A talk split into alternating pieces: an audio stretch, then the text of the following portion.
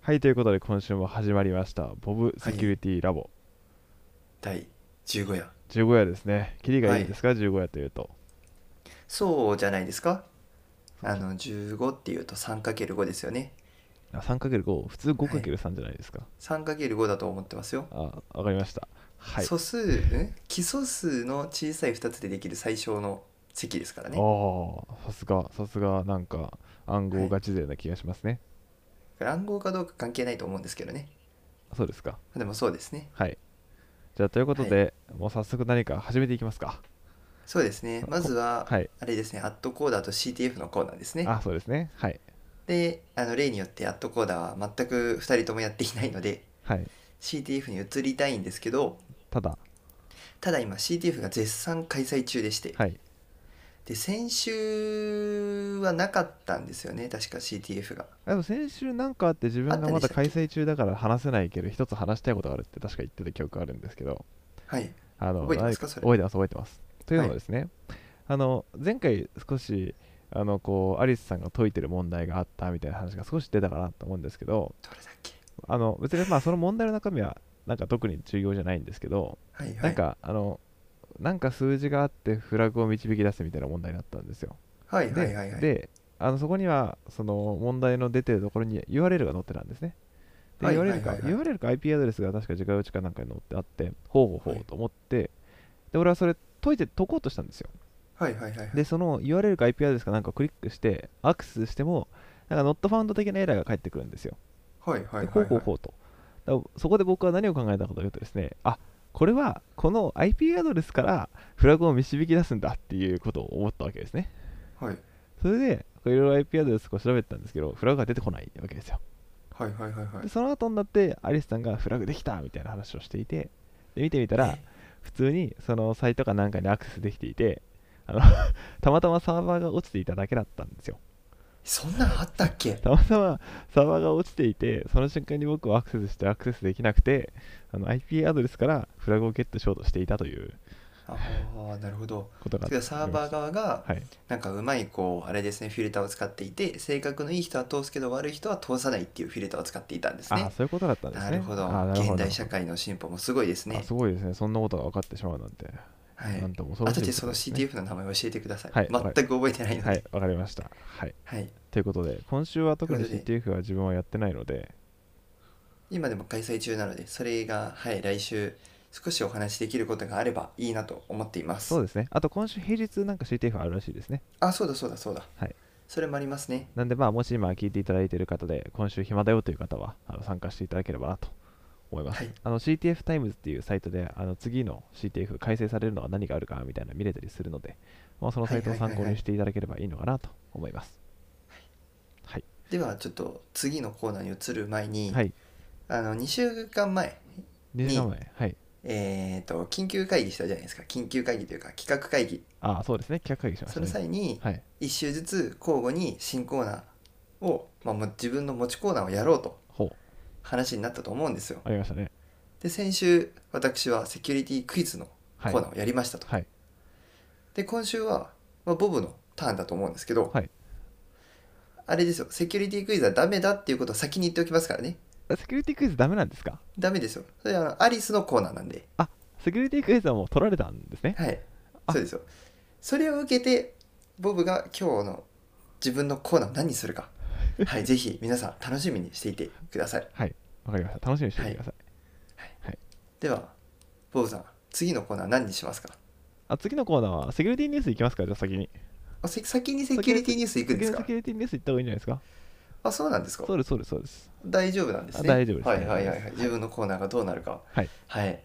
実を言うとですね、私もボブのコーナーが何になるか全く知らないんですよ。はい。なので、はい。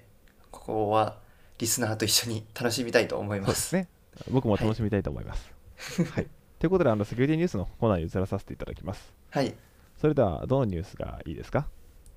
あの、ツイッターかなんかでちょっと見たのが、このカスペルスキーのパスワードマネージャーが生成したパスワードは、総当たり攻撃で爆速突破が可能と判明。なぜか。あここれのニなュんースかちょっとこはいのカスペルスキーっていうワードだけちょっと見たと、見た記憶があるんですけど、はいこれどういうニュースなんですかはいまあ、これはギガ人の記事なんですけども、まあ、まあ先ほどいろんなの記事タイトルは言ったそのとそのタイトル通りなんですけども、まあはいまずパスワードマネージャーって何かご存知ですかパスワードマネージャーって、えー、とざっくりとしたあれですけど、はいあのやっぱ自分でパスワードを考えるとどうしても例えば誕生日とか自分の名前をもじったとかアナグラムとかこう予想可能なものになってしまうから結構こうランダムっぽくやってくれるような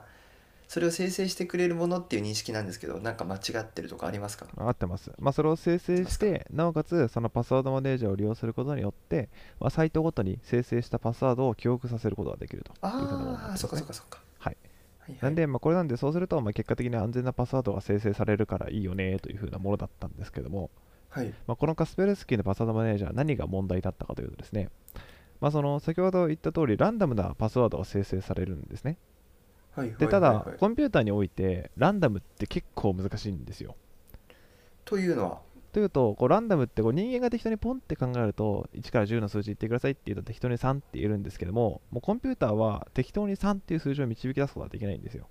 はいはいはないはいんで何らかのいろんなデータを元にしてその乱数の種っていうんですけども何らシードかですねそうですね、はい、何らかのシード何らかの種を元にしてその乱数をランダムな値っていうふうなものを決めていくんですねということはそのシードをどうどうやってまず決めないといけないってことですよね。そうなんですよでそれはいをはいシードを決める方法にはいろいろあって、まあ、一番単純な方法としてはコンピューターが利用している時刻から生成する方法があったり、タイムスタンプってやつですね。そうですね他にはもうちょいこう複雑なところだと例えばどっかの地域の天気予報から取ってくるとかほどっかの地域のあのある株価のえ上がった下がったかのデータをその乱数の単位に使ってみるとか、うほうほまあ、う。なんかいろいろそうう。いった工夫を凝らした使い方をしていたりするんですね。はいはい。で、このカスペルスキーは同じようにある乱数のシードをもとにですね、まあ、乱数を生成していたんですけども、これがですね、何を使っていったかっていうと、まあ、一番単純なえコンピューターの時刻を利用していたんですね。コンピューターの時刻。はいははいいはいはい。ということは、はいおそらくこのパスワードが生成したであろう時間を総当たりすれば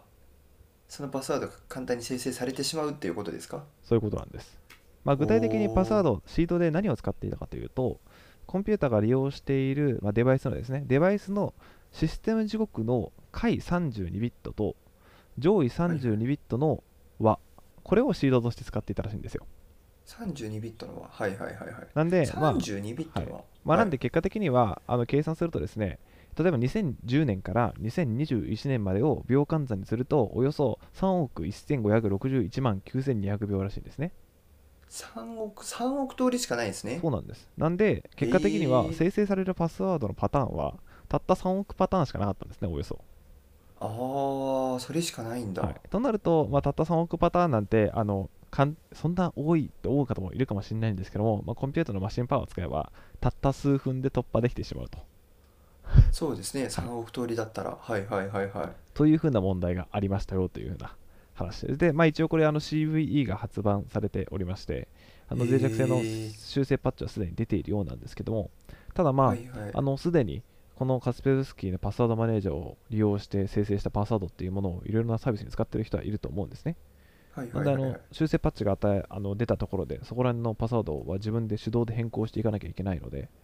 あのもしちゃんとあのパスワードマネージャーカスペルスキーを使っている方がいる場合はですね一度あの全てのサービス系あのパスワードを一回変更した方がいいかなと思います。なるほどああなんか CTF にもそんな問題ありましたありますねなんかシードを推定してそれで適当にやると出ますよみたいなのありますよね。はいありましたそれが確かラストか Ruby どっちかではい自分にその環境がなくてオンライン上でやんないといけないので、はいそれでやった時にその一日この1日のどこかっていうのが分かってたんではい8万6400通りあったんですよはいそれオンライン上で全部コピーするのがめちゃくちゃめんどくさくてはいいやコントロール A を押すとそのサイト全部がこう反応しちゃうんですよ、はいでそのアウトプットのところだけカーソルを合わせてブワーってやらないといけなかったのがめんどくさいなっていう記憶があるんですけど、はいでも CTF でもあこれ8万通りかすぐ解けるなっていうそれに、まあ、たったの1万倍の3億ぐらいですよね、はい、まあ、それじゃあ脆弱ですねはいへえ、まあ面ち白いょっと恐ろしいですね、でもなんかそこら辺は。で意外ともしかしたら他にも今回は明らかになってないサービスで同じようなものあるかもしれないですね。そうですねこのやっぱ乱数に関してはやっぱシードが命であったりはい。そのシードを決めるのにどうしたらいいのかとか他にもそのハッシュ値を使ってとかいろいろあると思うんですけど、はい。やっぱその予想を不可能にしないといけないっていうのが難しいところですよね。はい。難しいところですね。その方法を頑張って考えていってほしいなと思います。はい。 はい。ということはでい、このニュースは以上ということで。は。い。次、どれにしますかまずあのお便りって今日来てないんおですか。便りはですね、今日一件来ております。あ、一件来てるんです一ね件。来てでまも後ほどご紹介っていう。後ほどご紹介。でも今でもいいですかじゃあ今行きますか一旦。今行きますか。じゃあ今で一旦、はい。今リスナーで聞いている方、はい。あの 454.jp までお便りをぜひ送ってください。はい。454.0まで送っていただければなと思います。どんな内容でもいいです。はい。はい。今すでに聞いている方はですね、あの緊急お便りフォームから送っていただけるとラグがないの で、あの多分僕が気づけるかはちょっと怪しいんですが、まあ、とりあえず送っ頑と張いってていただければ気づいてくだ少なくともはい次回には言われることは確定しています。さい。はい。はい。ということで、じゃあお便りいきますね。はい。はいえーイブネームよしみさんから、あいつもありがとうごいざついもあます。りがとうございます。はい、えーボブさん、アリスさん、ハローワールド。ハローハワーロルード。ワールド。えー企画会議で思い出したのですが、セキュリティ川柳はどうなったんでしょうか教えていただけると嬉しいです。セキュリティ川柳。ありましたね。そういえばありましたありね。ましたね。これはやっぱ考えないといけないなっていうので終わりましたよね。はい。もしかするとですよ、あの、先ほども言った通り、あの、今日のボブコーナーは何かわかんないのであれですけど、もしかするとセキュリティ川柳かもしれないです。まあ、かもしれないですね。かもしれないです。かもしれないです。はい。でもあれですよ、あの、皆さんからのセキュリティ川柳もお待ちしておりますよ。皆さんからのセキュリティ関連に、あ、そうですよ。今送っていただければ、即こちらであの読み上げますので。読み上げるんですかその、そのセキュリティ川柳コーナーデーまで待っておきましょうよ。ストックしておいて、あ、ストックしておいて、あ、そうなんですね。そはのい。日に発表みたいなのでいいんじゃないですか。わかりました。はい。はい。で、 そうですね、セキュリティ川柳どうなったか。これはやりますよ。あのい20回、いず20れいずれや回り記念、ますよ20回記念がセキュリティ川柳会らしいので、おお、今、今決まったやつですはい、今ね。決まりました ので、あの20回記念までお待ちしてい、お待ちいただければと、そして20回記念までに送っていただければなと思います。そうですね。はい、今送っていただいても結構です。はい、大丈夫です。大丈夫です。はい、勝手に決まりましたね。 今もう決まりましたんで、はい。それでは、あの、ニュースに戻りますか。 なりますか。はい。ええーー、どどれがいいですかれがいいかな。ボブさん的にどれがいいんですかボブさん的にはですね、やっぱあれですね、前回軽く触れた、あの、マイクロソフトの脆弱性云々の話があったと思うんあですー、よはいはいはいはいはいはいはい。あれがちょっと続報が出たので触れておいた方がいいかなというふうなところです。はいはいはいはい。はい。あのマイクロソフトが、あのぜまあ、これ今見てる記事はですね、直ちに適用を、マイクロソフトがプリントナイトミア対策のセキュリティパッチを緊急公開7月7日に出ている記事ですね。でこれはあの、印ま、刷悪夢ですね。はい、そうです。はい、というところですね。あのこれそもそもプリントナイトミアって何でしたっけあのプリントナイトメアは何だかっていうとですね、あのまあ、Windows に、Win- 今までにえ出ている Windows の全てに存在している脆弱性なんですけれども、まあ、あのプリンパソコンからこうプリンターにこう印刷することができるじゃないですか。はいはいはいはでい。そのプリンターに印刷するためのサービスで、印刷スプーラーサービスっていう風なものが、まあ Windows の中にプロセスとして組み込まれているんですけども、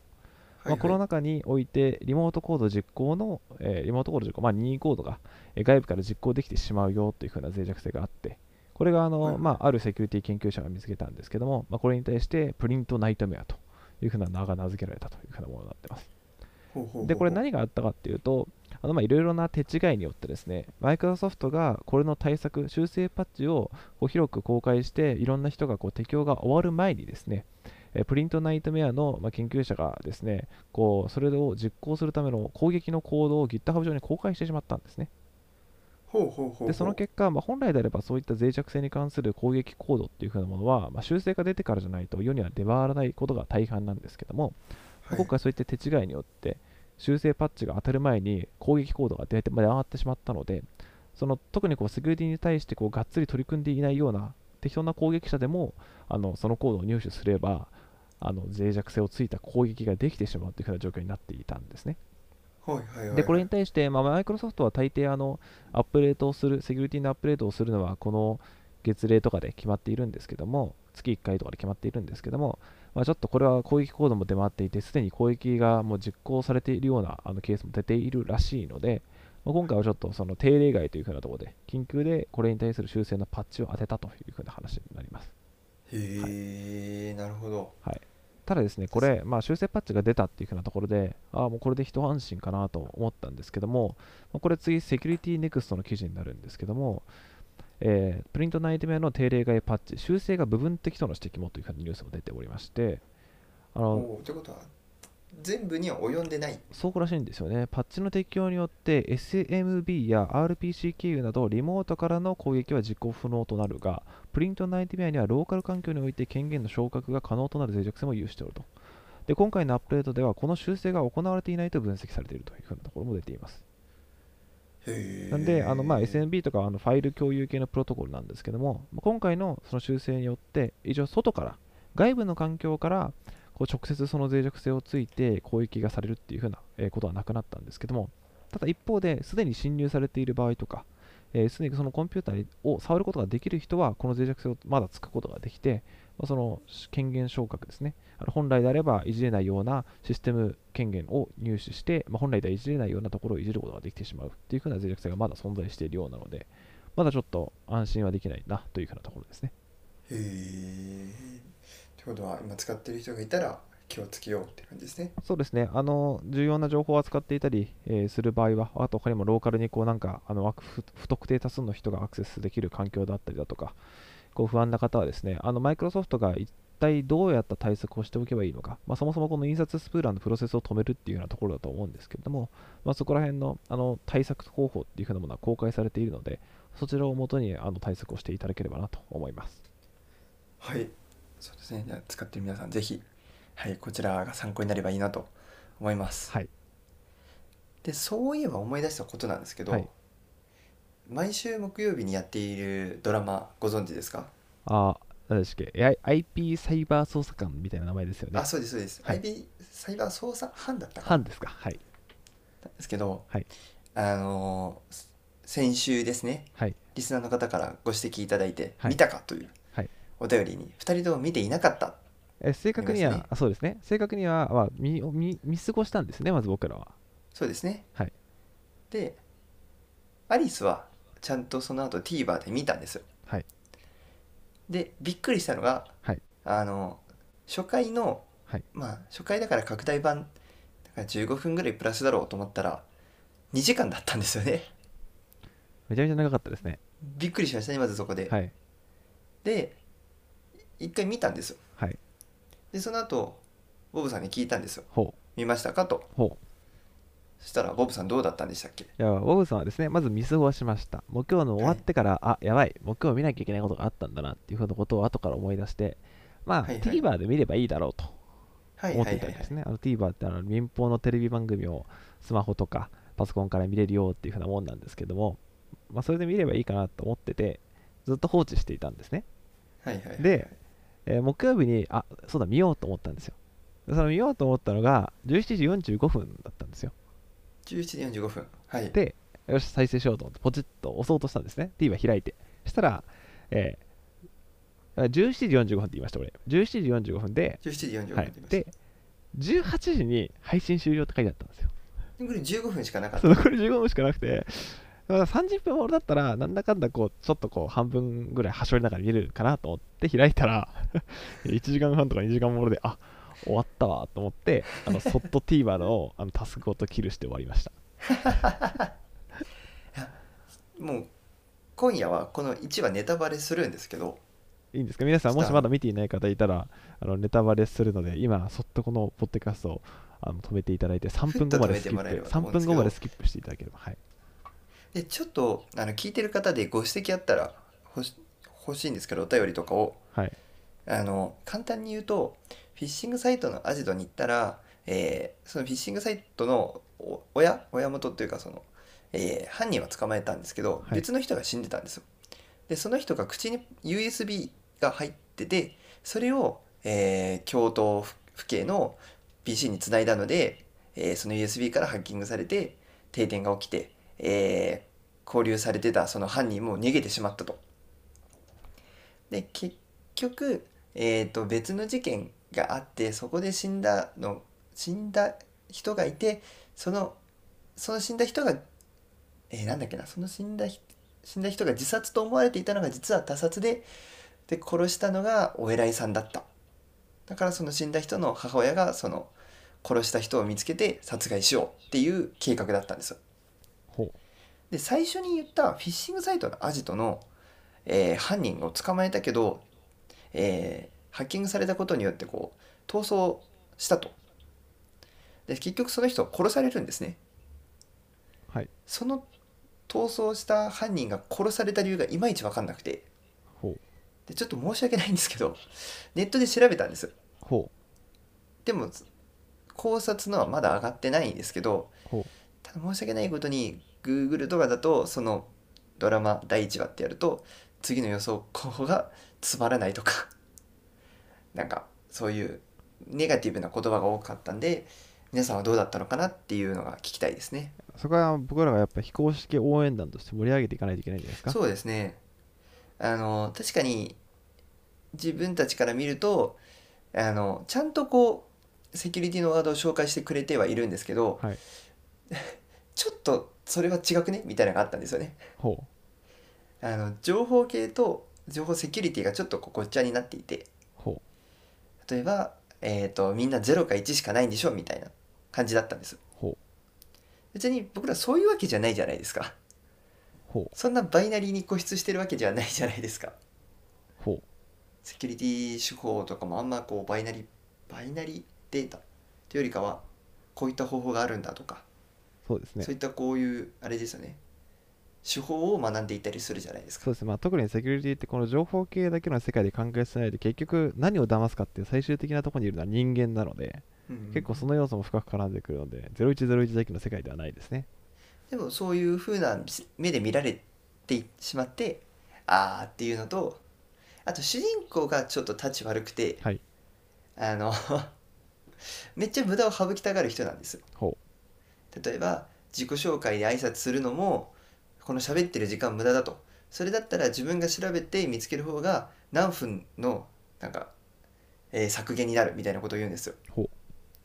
なんかそういう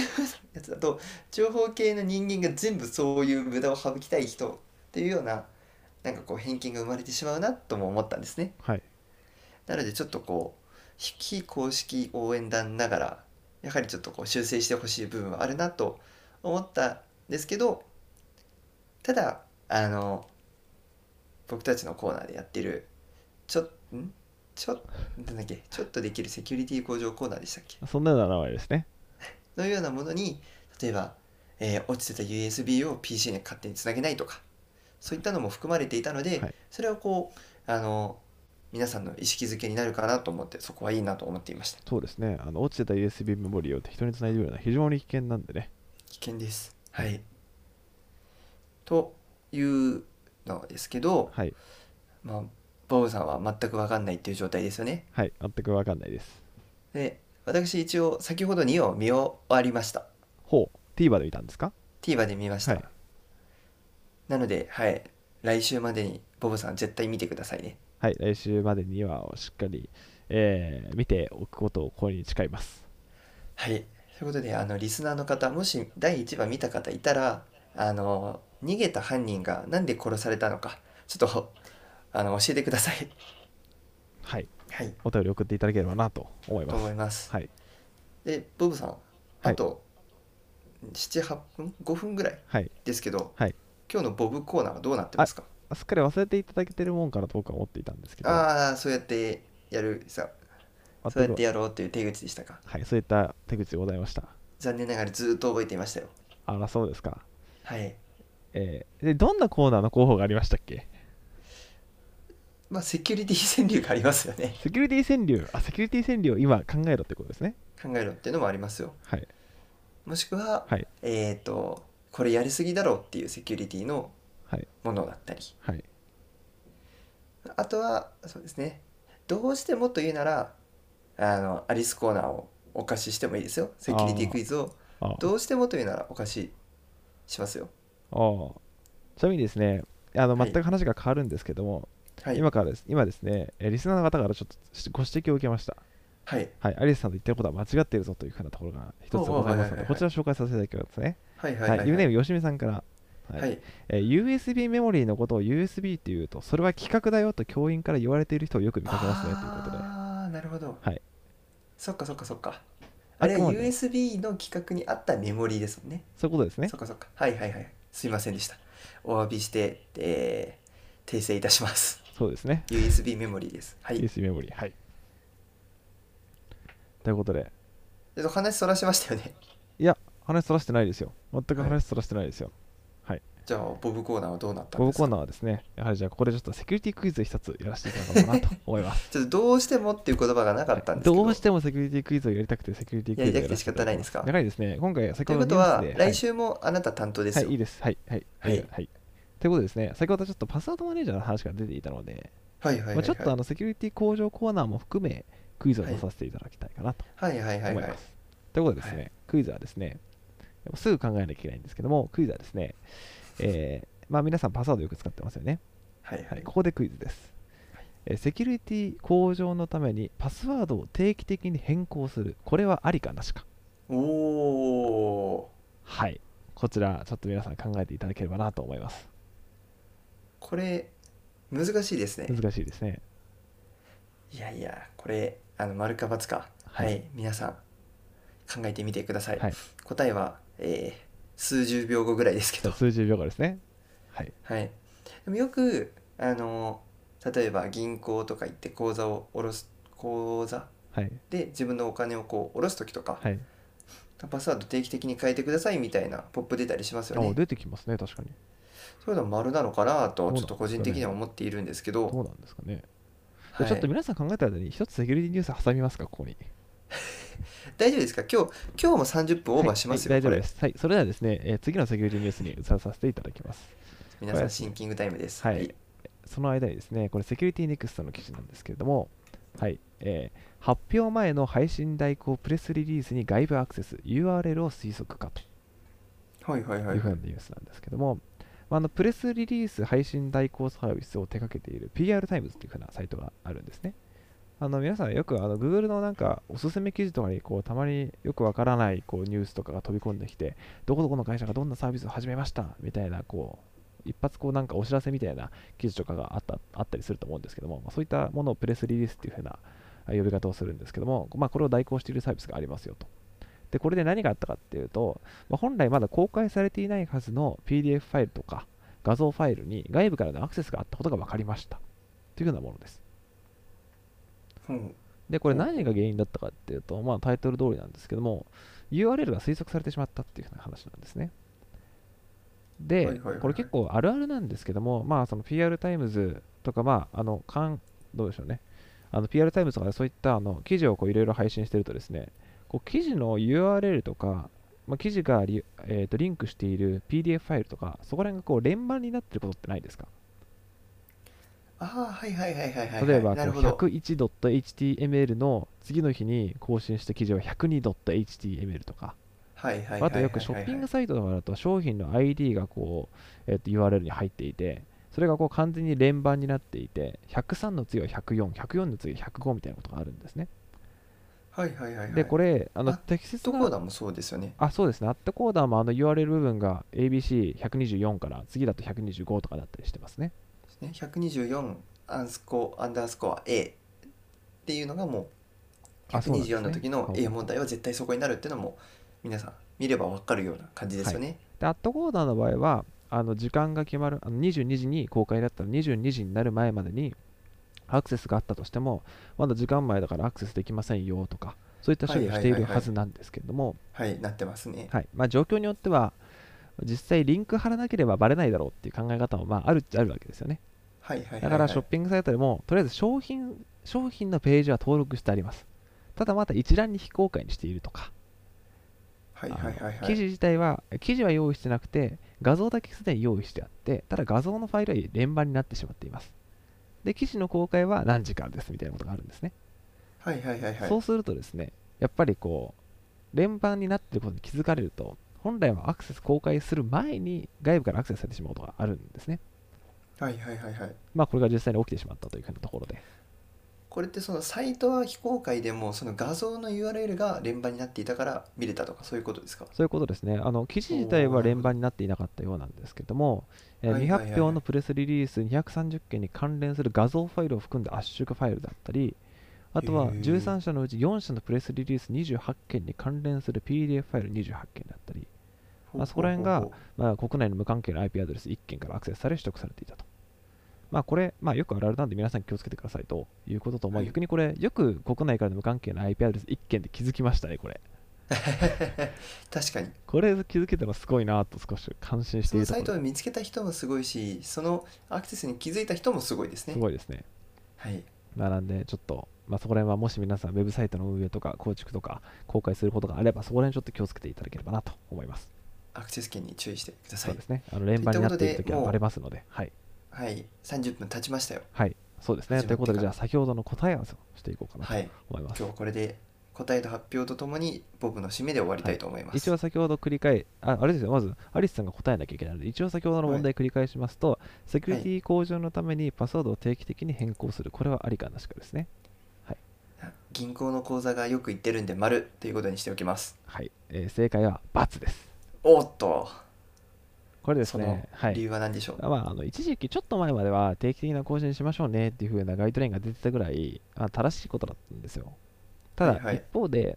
こうやはりですね定期的にパスワード更新しましょうねっていう風なことやってると、まあ、もちろんパスワード管理してる個数って結構な個数を皆さん管理するじゃないですかはいはいはいはいそうなると、例えば1ヶ月に1回とか、2ヶ月に1回なんてで、こうパスワードを交換、交互にすあ、パスワードを変更しないとなると、そもそも設定されるパスワードが脆弱なものになってしまうんですね。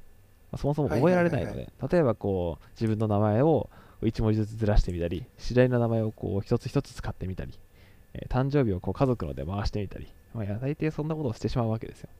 はいはいはいはいそういったことをすると、結果的にパスワード自体の、えーセキュリティのレベルが下がるよねっていうところで、最近はパスワードは定期的に変更するようなことはあまり良くないです。それを推奨するのは良くないですよと